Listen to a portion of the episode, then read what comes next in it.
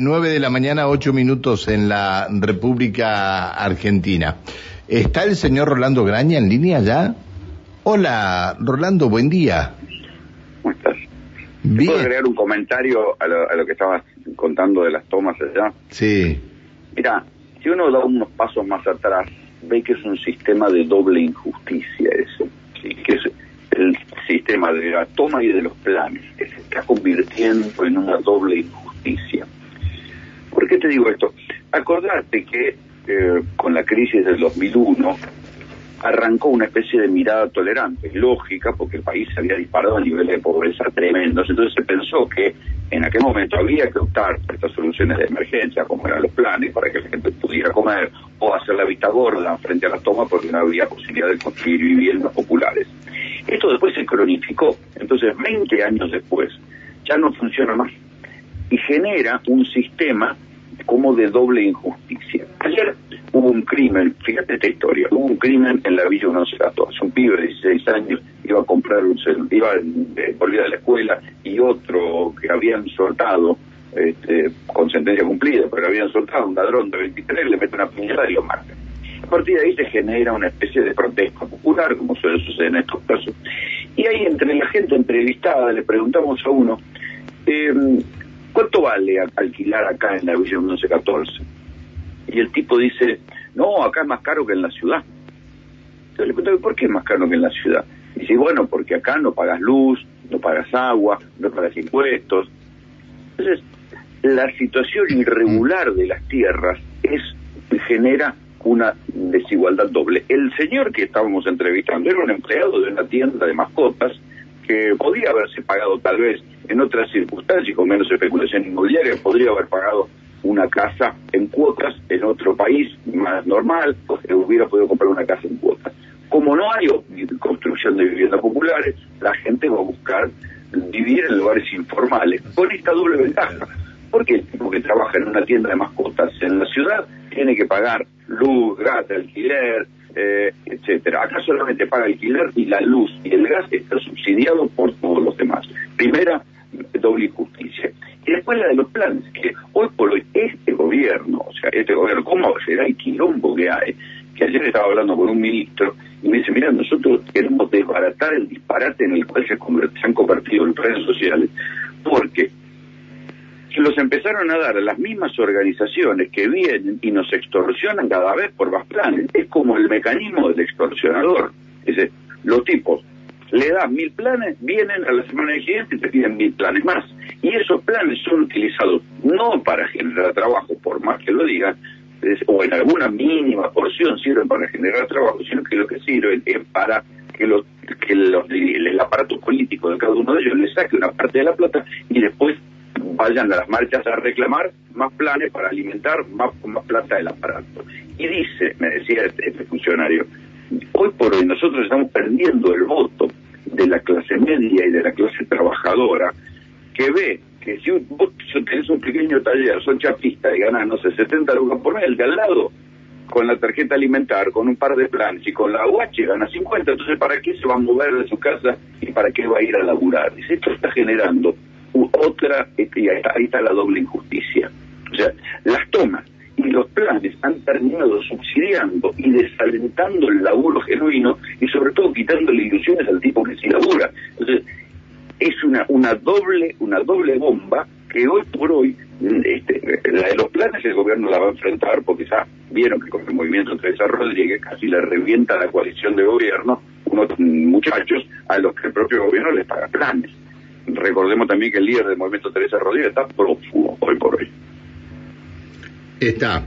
Eh, el tema, Rolando, el tema este de, de, la de las tomas que se, o de la toma grande ahora que se produjo en una chacra privada, bueno, este, no se vio a ningún funcionario del gobierno trabajar en esto, a ninguno. El defensor del pueblo tuvo que salir a poner la cara. Claro. Eh, a ver si lo, si lo podemos, eh, podemos decirle al doctor Rivas que venga para hablar un rato con él. Es decir, eh, se salieron de la chacra y se instalaron en la vereda. Están todas las carpas instaladas en la vereda. El peligro, eh, hay chicos allí, el peligro que esto corre. Están ahí pidiendo una solución habitacional. Claro. La, la, solución habitacional es que el Estado promueva la construcción de vivienda que la gente pueda comprar. Lo que te digo siempre, es un país con un banco hipotecario que no da hipotecas. ¿sí? Pero esta idea de que las casas te las tienen que regalar porque vos sos pobre. No, no, no, pero no es, no pasa por ahí, no pasa por ahí. Acá no se construyen barrios, barrios para gente necesitada hace muchos años. En la Argentina tampoco, ¿eh? Casi te diría que hay que contar con los dedos a la mano los, las provincias y los municipios que tienen construcción de casas, que a su vez terminan funcionando como un mecanismo clientelístico, porque el que recibe una casa popular Después piensa, ah, no, ahora me la tienen que regalar. Si no hay una, una política de hacer entender que la casa popular es una vivienda que tenés que pagar, no, no funciona, no, cortás el círculo de crecimiento y de desarrollo. Claro. Eh, bueno, la verdad, este, eh, estamos con esto. Yo quería hablar otro tema con vos porque eh, de la declaración de la guerra contra la inflación pasamos a, otra cosa, ¿no? Sí, nos chocamos, nos chocamos contra un discurso al que se le había mojado la pólvora. Y sobre todo se nota la improvisación. Yo te hago una pregunta de sentido común. ¿Sí?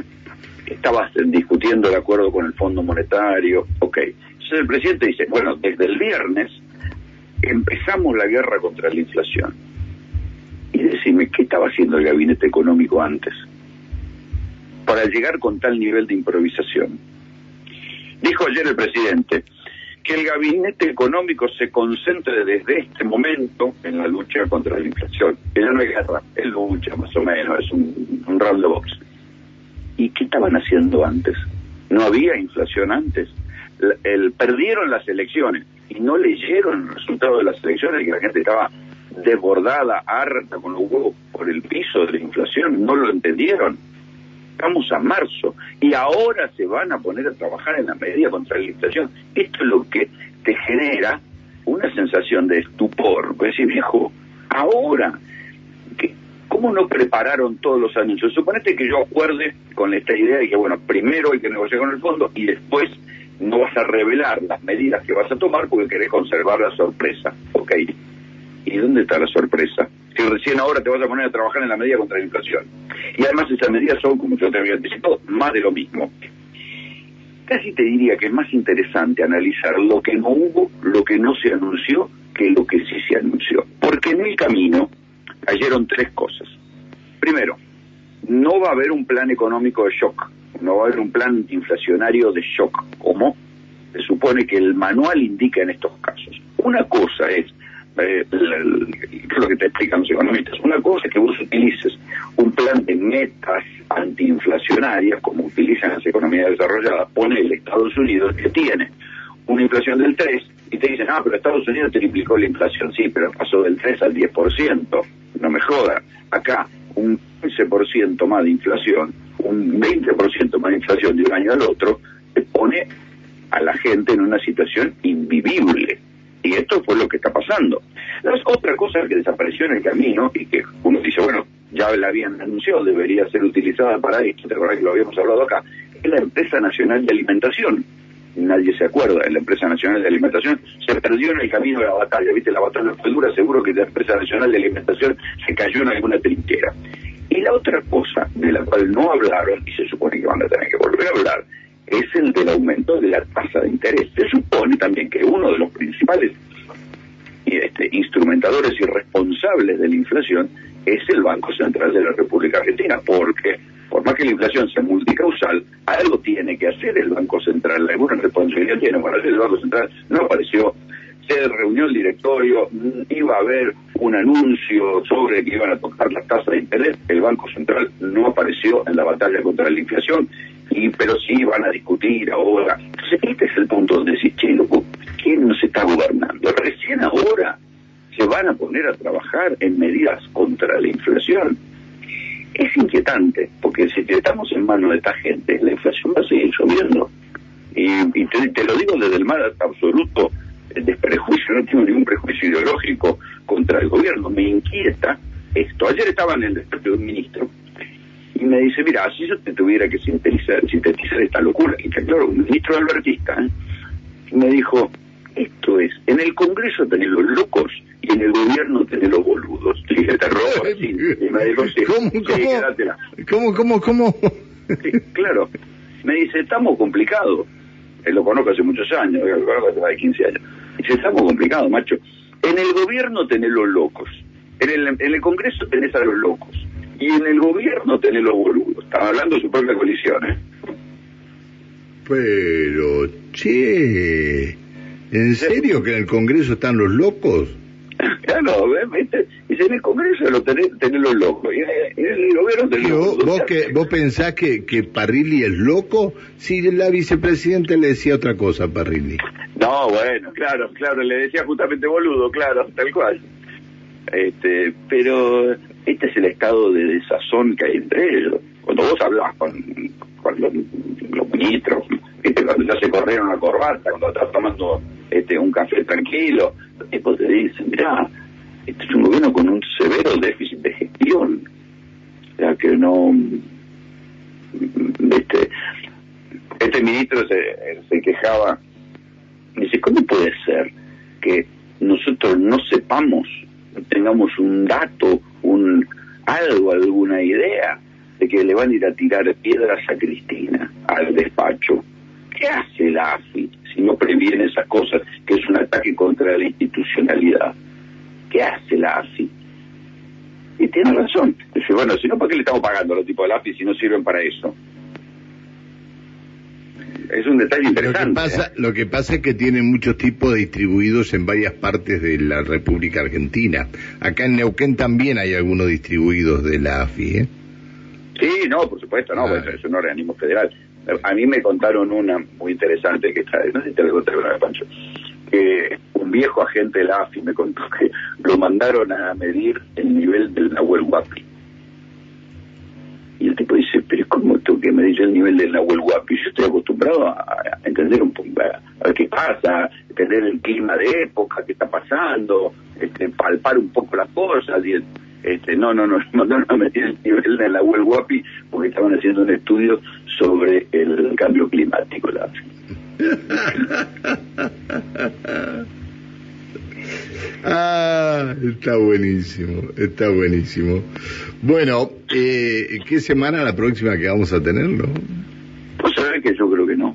Yo creo que Mira, más pero es que la semana que la viene se van a conocer, a ver, ayer habló el presidente y entre otras cosas dijo que la semana que viene se van a conocer realmente los, los anuncios sobre, ya no habló de guerra, habló de batalla. Por eso, y, de- y de- y te digo, y en dos días va a ser un round de box. Y, mm, pues es que yo no creo, porque ¿qué va a hacer? Va a juntar las partes, van a hacer anuncios, va a juntar a los exportadores de trigo, los exportadores de carne, los supermercados, los mayoristas, los almaceneros, y le va a decir hay que bajar los precios, todos le van a decir sí, sí, sí, como no señor, va a ser el mismo menú de, de cosas, 50 productos más en una canasta de precio máximo, este, dos o tres pavadas cosméticas, y después se van a dar vueltas, se van a cagar de risa, van a hacer lo que se les cante la gana, van a cambiar los paquetes, van a hacer todas las picardías que ya conocemos para seguir aumentando los precios. Sí, pero mira, yo te digo una cosa. Acá en Neuquén tuvimos el mes pasado, en el mes de febrero, cerca del 6% de inflación. Y sí, Y pero es que la- si no hacen nada, ¿qué vamos a esperar? ¿Un Rodrigazo? Vamos a esperar, vos te acordás del Rodrigazo, ¿no? Obvio, Ah, pero- bien. ¿Qué vamos a esperar? ¿Un Rodrigazo? Vamos a esperar. Que el problema no es lo que ellos quieran, sino lo que va a pasar. No están tomando la, la medida de la dimensión y la verdad es que con este nivel de fiebre vos necesitas hacer algo drástico y no lo están pensando en estos términos. Cuando ayer mi charla con el, el muchacho del, del gabinete que con estupor me decía, oíme, Guzmán festeja si tiene este año la misma inflación que el año pasado. Le digo, pero con la misma inflación del año pasado perdieron las elecciones. Me dice, Guzmán festejaría. Hay un nivel de calentura con Guzmán, de bronca con Guzmán. Mire, escuché esta anécdota que es muy divertida. Estamos chusmeando hoy, viste, hoy es sábado, por mucho más tranquila. Viste que, que Guzmán se fue en una de las múltiples negociaciones, va a Washington, y Mansur se toma un avión y va atrás. ¿no? Y va con un par de personas de su equipo. Una de estas personas de su equipo cuenta que es presencia en la reunión de Mansur con los del FMI, y los del FMI dicen, bueno, ¿puede darnos de una buena vez y por escrito la propuesta argentina? Estamos hablando de enero. O sea, todavía no existía por escrito la propuesta argentina, todo era de pico, todo era de pico. Esto es una de las cosas que la tiene Cristina tan caliente. ¿Cómo puede ser que este tipo, que está negociando la, la deuda más difícil de la Argentina, tenga este nivel de improvisación y de escamoteo? ¿Cómo puede ser? Entonces, digo, hay un nivel de eh, preocupación por el bajo nivel, valga redundancia, de gestión del gobierno que afecta, te diría, a los propios tipos del albertismo. Obviamente no lo van a salir a decir al público, no ya al ala kirchnerista, camporista. Los propios tipos del albertismo te dicen, Alberto, es muy simpático, es bárbaro, qué sé yo, pero el bajo nivel de gestión y el bajo nivel de decisión que tiene el gobierno es hoy por hoy el principal drama. Porque los tipos te dicen, mira, esta es una crisis grave, vos no la vas a... Tenés tiempo para resolverla, no que tenés tiempos chinos para resolver esto y dentro de cuatro décadas vamos a ver hacia dónde se perfila la Argentina. Tenés un incendio en la puerta de tu casa. No podés decir, bueno, voy a esperar que llueva y que las plantas crezcan y cambie el clima global. No, tenés el incendio ahora. Esto es lo que en, en intimidad funcionarios no entienden, no entienden. Parece que Alberto encontró en Guzmán su, su media naranja en este sistema de medio de guitarreo, de postergación, de bueno, vamos viendo.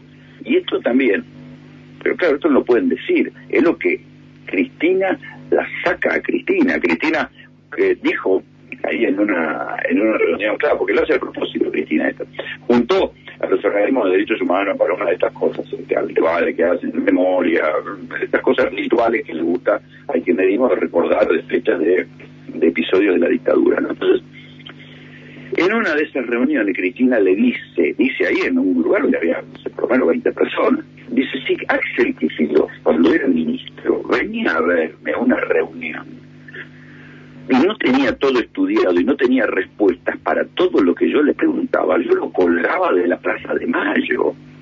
Tenía que venir bien preparado para todo lo que yo le preguntara. Desde el otro día yo le pregunté dos cosas a Guzmán y me dijo, después te averiguo. Fíjate el nivel de crisis que hay, no solo por la pelea interna, que pues, hay que ser más duro, menos duro, más FMI, todo, todo lo que ya sabemos, sino también por el bajo nivel de gestión del gobierno y de Alberto, que prefiere tener gente, eh, amigos, que no lo cuestionen, o andar a saber por qué, que tener tipos que realmente gestionen. Más allá de que el camino puede estar equivocado, pero si vos tomás un camino, tenés que elegir a los mejores tipos para eso. Si vos decís, mira, yo hoy voy a jugar al hockey, no voy a jugar al básquet, bueno, contratar a los mejores jugadores de hockey, no llame basquetbolistas amigos tuyos. Es así. Está, está, está. Bueno, Rolando, eh, suerte el fin de semana. Gracias, Panchito. Nos reencontramos el lunes, minuto después de las 7.40. Este, te mando un abrazo. Abrazo, Pancho. Chao, querido. Chao. El señor Rolando Graña.